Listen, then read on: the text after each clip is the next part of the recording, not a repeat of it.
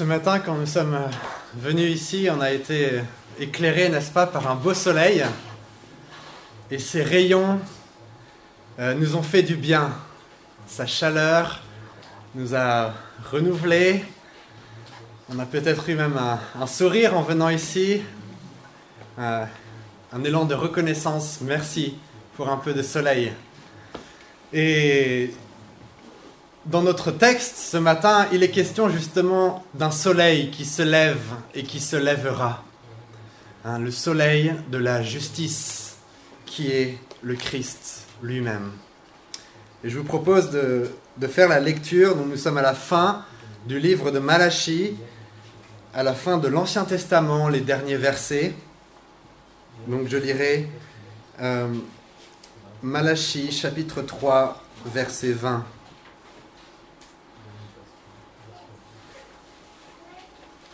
Mais pour vous qui craignez mon nom, se lèvera le soleil de la justice, et la guérison sera sous ses ailes.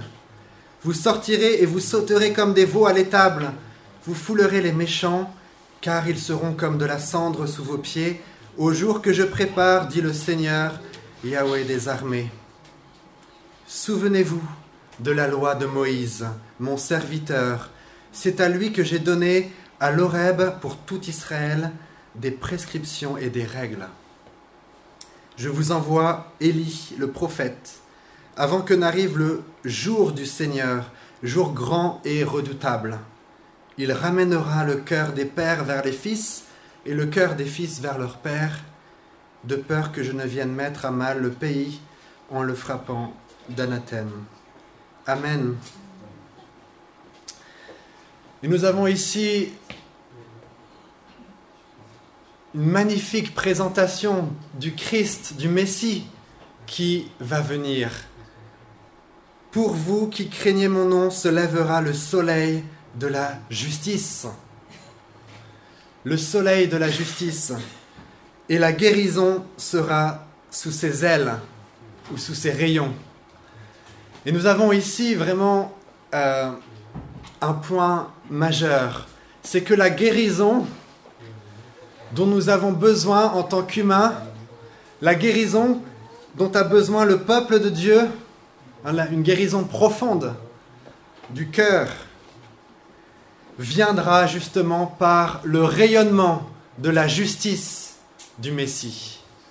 Hein, c'est cette justice qui va euh, nous pénétrer quelque part, nous pénétrer par ses rayons et qui va justement nous apporter la guérison guérison plus profonde de notre cœur, car nous serons non seulement couverts de sa justice, mais aussi par son Esprit Saint euh, rempli de sa justice, mais aussi une guérison, euh, on va dire, de l'humanité même, de nos sociétés.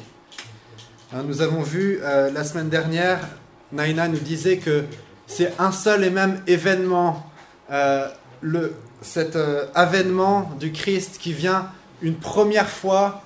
Hein. il se fait homme, il prend le péché, il ressuscite, il gagne contre la puissance de la mort et il reviendra hein, pour établir son règne. Et c'est une nouvelle création, hein, une humanité renouvelée. Et tout ça, c'est dû à son rayonnement, le rayonnement de sa justice. N'avons-nous pas besoin de, guérison, n'est-ce pas? Je pense que si nous regardons à chacun de nos cœurs et même à nos relations humaines, à nos, nos sociétés, nous avons tant besoin de guérison. Bien au-delà d'une simple guérison physique, c'est une guérison profonde. Mais vous voyez ici, il est dit, pour vous qui craignez mon nom, se lèvera le soleil. Si nous voulons être bénéfice de cette guérison, Hein, si nous voulons capter le rayonnement de sa justice, nous devons nous orienter vers lui. Avez-vous déjà vu des panneaux solaires? De plus en plus, on utilise des panneaux solaires. Mais on ne les place pas n'importe où, ces panneaux. Bien sûr, on va les placer en direction de ce soleil qui se lève, pour que dès qu'il se lève, les rayons, son énergie sa force est captée. Et c'est le défi que nous avons en, Église et, personnellement dans la prière, dans l'adoration, de nous orienter vers Dieu, de nous orienter chaque jour vers Dieu pour capter, recevoir sa justice et en être profondément pénétré. Ici, on a, on a vraiment un appel messianique. Hein. C'est cette venue du Messie qui va même apporter la liberté. Il y a cette image des, animaux, hein, des veaux, qui sortent de l'étable. Hein. Ils ont été gardés donc, euh, dans leur étable. On les a nourris et puis tout d'un coup, on ouvre les portes. La belle saison est là et ils, ils sautent dans les champs. Ils sont libres. Et euh, c'est cette liberté aussi, hein, cette glorieuse liberté des enfants de Dieu que nous espérons. Hein, quand nous serons profondément, totalement euh, délivrés et avec un corps nouveau, nous irons pour l'éternité dans cette liberté de Dieu.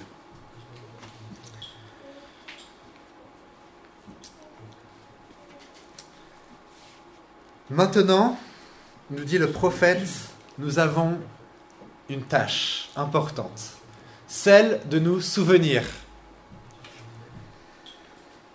Alors, je prendrai d'abord le contexte hein, dans lequel cette parole a été dite, pour ensuite euh, la rapporter à nous-mêmes. Verset 22. Souvenez-vous de la loi de Moïse, mon serviteur. C'est à lui que j'ai donné à l'Oreb pour tout Israël des prescriptions et des règles. Je vous envoie Élie, le prophète, avant que n'arrive le jour du Seigneur, jour grand et redoutable. Et ici, en fait, nous avons euh, deux éléments. Le premier, l'importance du souvenir. Et je vous rappelle ici que Malachie se situe 400 ans avant la venue de Jésus-Christ. Et le défi pour le peuple de Dieu, sera de tenir cet attachement à la parole de Dieu, de génération en génération. Le défi sera de se souvenir. Et pendant effectivement quatre siècles, il n'y aura pas de, prophète, en tout cas on n'en a pas la trace. Il va falloir être attaché à cette parole qui a été donné. Et en même temps, Malachie prophétise que avant la venue du Messie, il y aura un prophète juste avant qui viendra et il sera semblable à Élie. Élie qui est un grand prophète de l'Ancien Testament.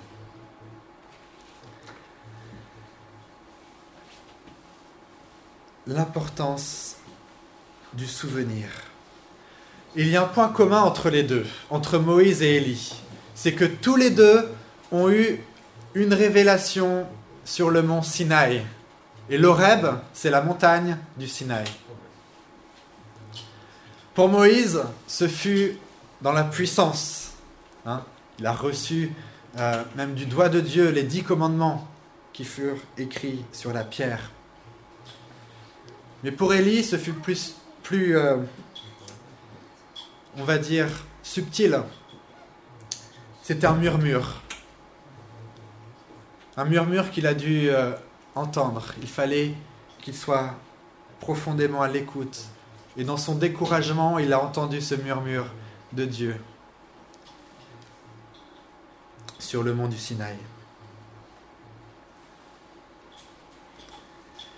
Ainsi, par cette prophétie, le peuple est interpellé.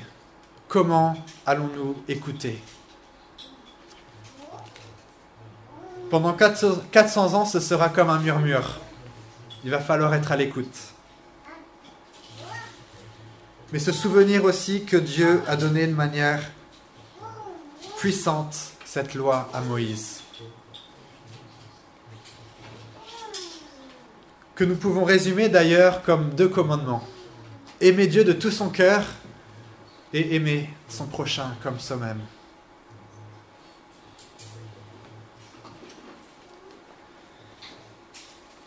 Là, c'est le défi des relations entre les générations.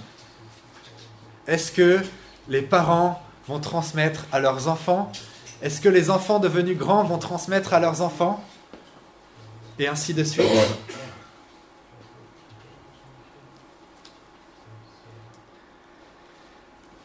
Il y a souvent un écart, un fossé entre les générations, n'est-ce pas?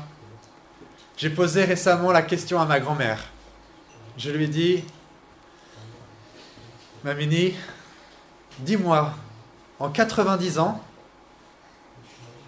quelles ont été les évolutions de la société Dis-moi, en 90 ans, quels sont les changements? Qu'est-ce que tu vois?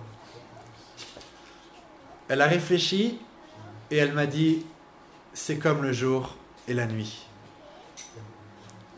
Et en fait, elle n'avait même pas les mots pour comparer, tellement la vie est différente. Ce sont deux mondes,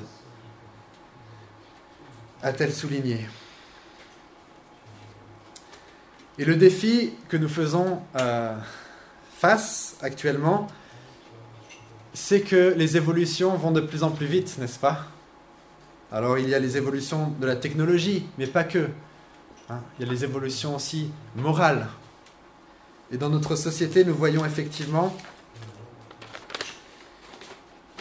que la fondation de la famille est attaquée. Hein, les repères familiaux, communautaires sont dispersés. Et que nous avons une crise de la transmission, nous disent les sociologues.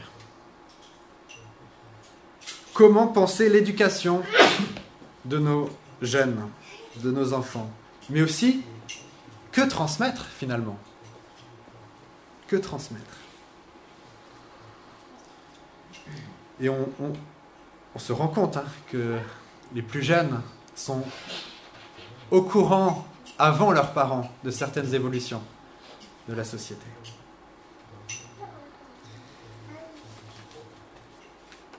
Alors, c'est un défi qui se pose aussi à nous aujourd'hui. C'est comment allons-nous transmettre cette parole de Dieu aux jeunes générations et qu'allons-nous transmettre? Quel va être le contenu? Une autre illustration. Vous savez, dans les courses euh, aux Jeux olympiques, il y a les, relais. 4 hein, fois 100 mètres. Et pour celui qui veut remporter la victoire pour cette équipe qui veut gagner, tout le défi, c'est le temps de ce passage de relais. Vous savez, c'est un, bâton qu'on transmet à celui qui va courir après. Et ceux qui s'entraînent s'entraînent surtout à transmettre le bâton d'une manière efficace. Et le plus important, c'est le temps où, où les deux coureurs courent ensemble.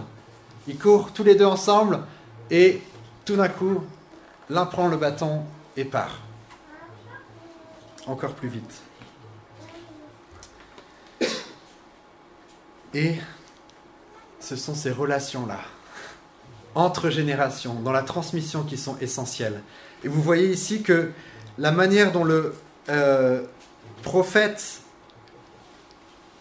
qui va précéder Christ est présenté, c'est qu'il ramènera le cœur des pères vers les fils et le cœur des fils vers leur père. Et là, nous sommes vraiment au cœur justement de, de ce défi.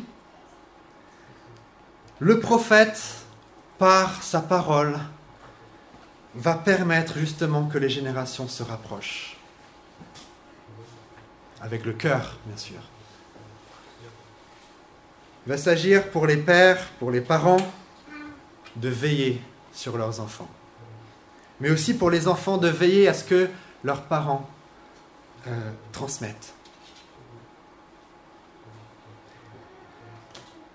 Et si je repars sur un peu euh, un constat dans notre société, c'est que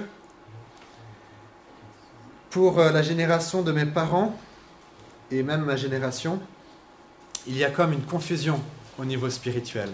Les gens tâtonnent. Ils ne savent plus justement sur quel fondement spirituel, moral se reposer. Et tout le défi pour nous en Église va être de tenir en tant qu'adultes des fondements solides. Pour que les jeunes générations, en nous regardant, ne soient pas dans la confusion. D'où chercher Mais qu'ils aient là un exemple, un modèle à suivre et aussi à transmettre à leur tour à leurs enfants. Et c'est essentiel ici, on est à la fin de l'Ancien Testament. Et lorsqu'on tourne la page, on arrive en fait à la description hein, dans les évangiles de deux foyers. De deux foyers. Il y a Zacharie et Élisabeth qui donnent naissance justement à celui qui va être l'Élie. C'est Jean-Baptiste. il y aura ensuite Marie et Joseph qui vont éduquer Jésus. J'aimerais prendre le temps sur ce modèle qu'ils transmettent. Si vous euh, lisez, je ferai la citation ici, hein, il y a un ange qui vient voir euh, les parents? Je suis dans Luc. Et l'ange annonce la venue de Jean-Baptiste ainsi. Il ira devant le Seigneur avec l'esprit et la puissance d'Élie, afin de ramener le cœur des pères vers les enfants et les rebelles à l'intelligence des justes, et de former pour le Seigneur un peuple préparé.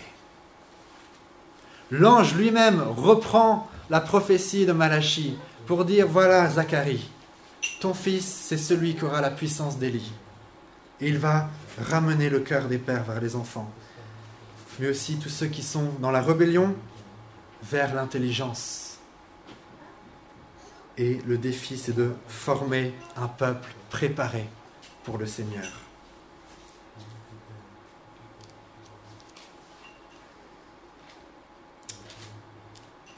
Jean-Baptiste n'est pas arrivé dans n'importe quel foyer. Et ça, c'est aussi la sagesse de Dieu dans son choix de faire venir cet enfant dans un foyer qui craignait Dieu. Zacharie et Élisabeth connaissaient la loi. Ils l'avaient reçue eux-mêmes et ils l'ont transmise à Jean-Baptiste. Et on pourrait faire le même constat hein, pour le Christ, le Messie lui-même, hein, qui est devenu dans ce foyer-là Marie se présenter comme la servante du Seigneur. Et Joseph, qui va l'éduquer, est considéré comme juste. Comme juste. La transmission ne peut jamais être court-circuitée. Même pour le Messie, même pour un prophète, la transmission fait partie de l'œuvre de Dieu. Et c'est cela aussi en Église que nous voulons vivre, de préparer ce peuple.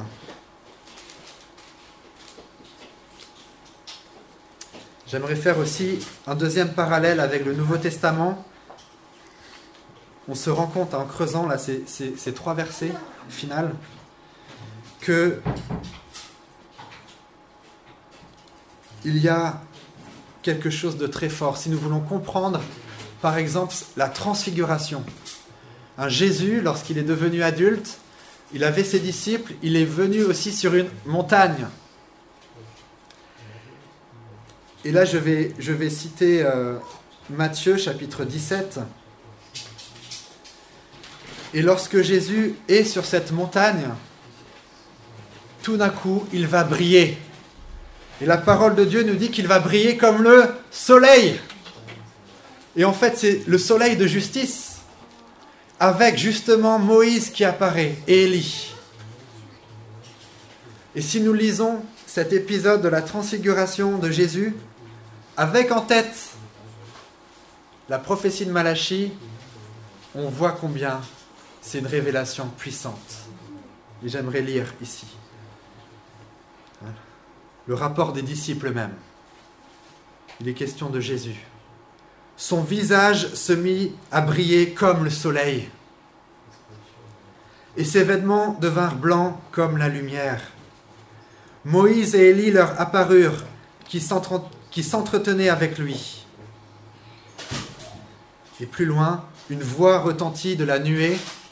Celui-ci est mon fils bien-aimé, c'est en lui que j'ai pris plaisir. Écoutez-le, écoutez-le. Et Dieu le Père montre le Messie en disant, voici celui qui accomplit la loi, celui qui accomplit les prophètes. Ce murmure que maintenant vous devez écouter, c'est la voix de Christ. Il va falloir être attaché à cette voix de Christ dans les persécutions. Vous devez aussi transmettre, bien sûr, aux générations à venir cette venue du Messie, cette bonne nouvelle. Et c'est lui qui brille comme le soleil. C'est lui le soleil de justice. Là, on, voit vraiment la, beauté des Écritures, comment les textes se répondent.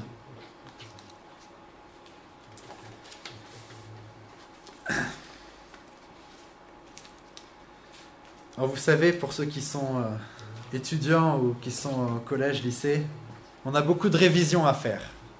On a, beaucoup de choses à se souvenir à l'école, n'est-ce pas, ou à l'université.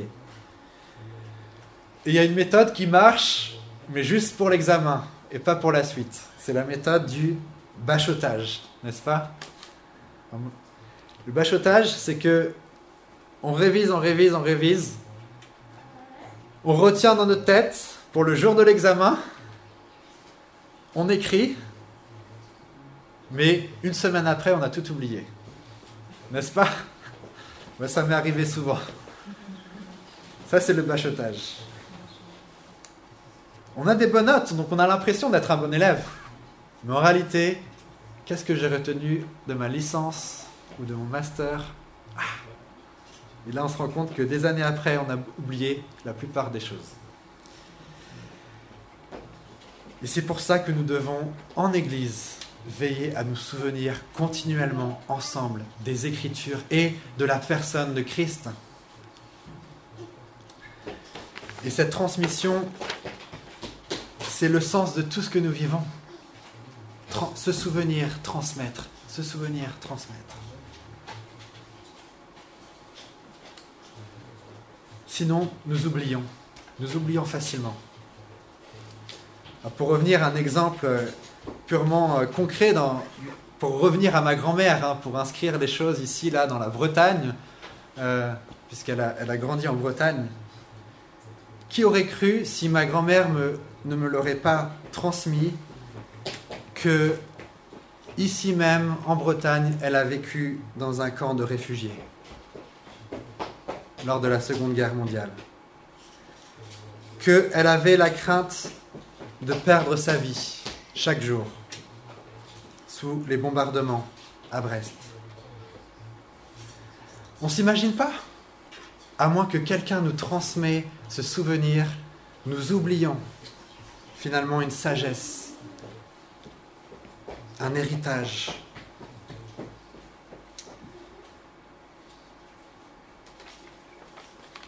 Et nous avons tant à nous souvenir dans cette parole, n'est-ce pas? Nous avons tant à nous souvenir.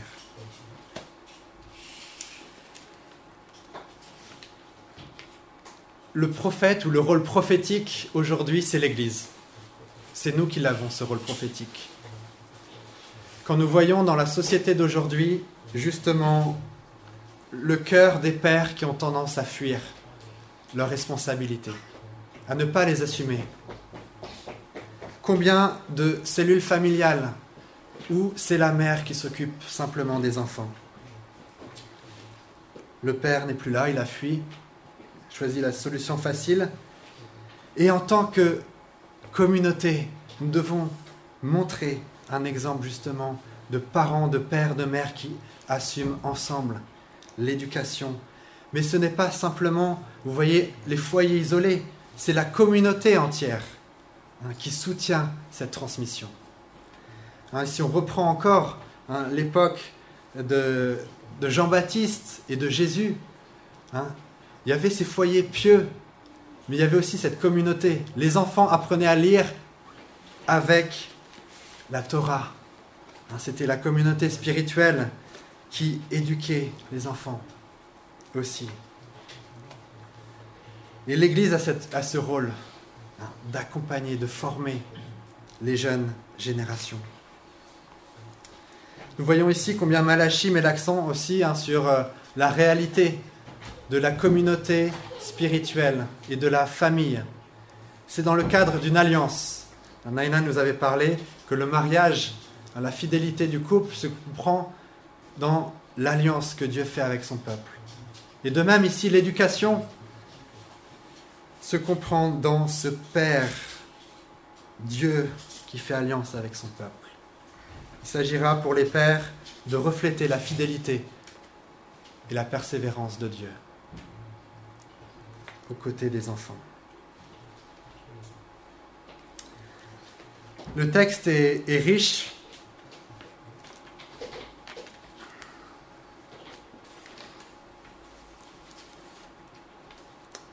Et nous engage effectivement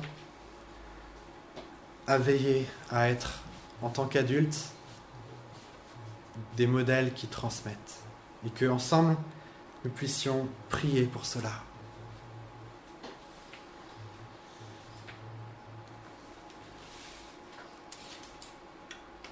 Un des aspects positifs de, de la situation de notre société, c'est qu'il y a une recherche de sens. Il y a une recherche de sens, de nouvelles formes de communauté, de solidarité, et aussi une recherche spirituelle. Et l'Église est appelée à être présente pour montrer justement cette communauté de vie, cette communauté de justice, de fidélité. Nous croyons que l'Église est aussi celle qui transmet cette lumière, ces rayons, hein, ces rayons du soleil au monde qui est plongé dans les ténèbres. je vous invite à prier pour que nous puissions justement être traversés de ce soleil de justice que nous attendons, mais qui est déjà là parmi nous. Prions ensemble.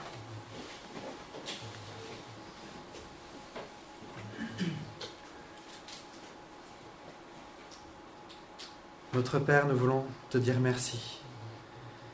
Merci Seigneur pour ta parole qui nous rappelle combien tu nous aimes. Tu nous aimes et tu nous choisis, Seigneur, pour être ton peuple ici à Rennes. Et nous te prions, Seigneur, que tu continues à façonner notre communauté, que nous puissions demeurer sur un fondement solide, celle de ta parole et de la révélation de Jésus. Te prions aussi que nous puissions être attachés à investir dans les générations les plus jeunes, à être plein de discernement à leur côté pour les former, préparer un peuple qui sera aussi transmettre l'évangile à leurs enfants et aux enfants de leurs enfants. Nous te prions Seigneur que tu nous donnes la sagesse pour discerner comment briller de ta lumière dans notre société. Seigneur, toi le soleil de justice, nous te prions, Seigneur, de transparaître au travers de nous. Nous te prions, Seigneur, que tes rayons atteignent tout ce qui nous entoure. Et donne-nous, Seigneur, la patience pour appeler toujours nos contemporains à se tourner vers toi à se mettre sous tes ailes, sous ta chaleur. Merci Seigneur pour euh, ta formidable manière d'agir. Et pardonne-nous Seigneur de notre oubli. Par ton Esprit Saint de nous Seigneur à nous souvenir.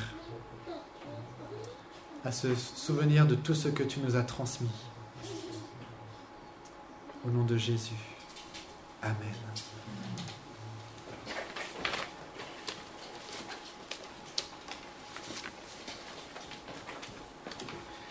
Merci Vincent. Je me permets juste de, de rebondir sur, euh,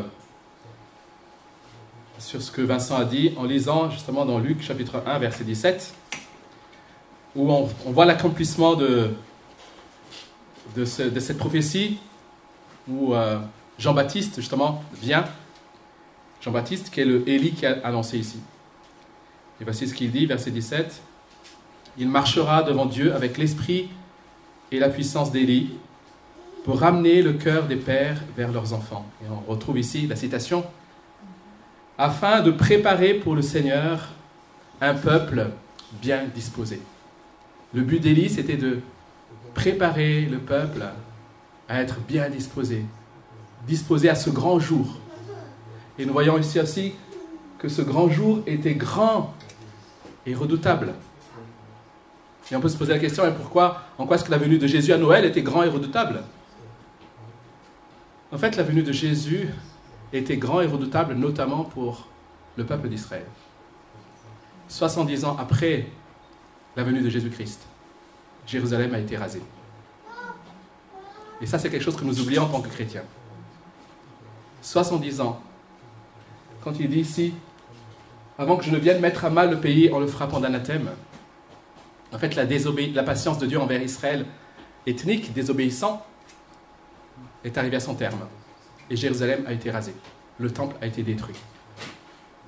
Mais il est resté justement ceux qui sont fidèles à Dieu, ceux qui ont gardé les prescriptions. Il y a un autre jour redoutable qui attend le monde. Et je n'avais parlé tout au long de ce culte. Et je crois que c'est le, le message que Dieu veut nous laisser ce matin. Il y a un jour redoutable qui attend ce monde. Et le sort qui est réservé à ce monde, s'il ne se tourne pas vers Dieu, est pire que le sort qui a été réservé à Jérusalem. Et nous, en tant que peuple de sacrificateurs, comme Vincent l'a dit, nous incarnons justement cette voix, la même voix qu'Élie, qui rappelle au monde à se tourner vers Dieu. Et nous voulons prier pour que cette semaine, Dieu nous donne l'occasion de témoigner de sa grâce, de témoigner de sa justice, mais aussi d'avertir, d'exhorter nos contemporains à se tourner vers ce Dieu-là. Ne nous endormons pas, chers chrétiens, chers amis. Dieu vient. Et ce monde a besoin de l'entendre. Et nous voulons prier dans ce sens, nous voulons nous encourager dans ce sens. Nous voulons racheter le temps. Oui Seigneur, aide-nous à prendre conscience de cela et aide-nous à annoncer cela. Aide-nous à être ces Élie que tu envoies. Aide notre Église à refléter ce rayon de justice.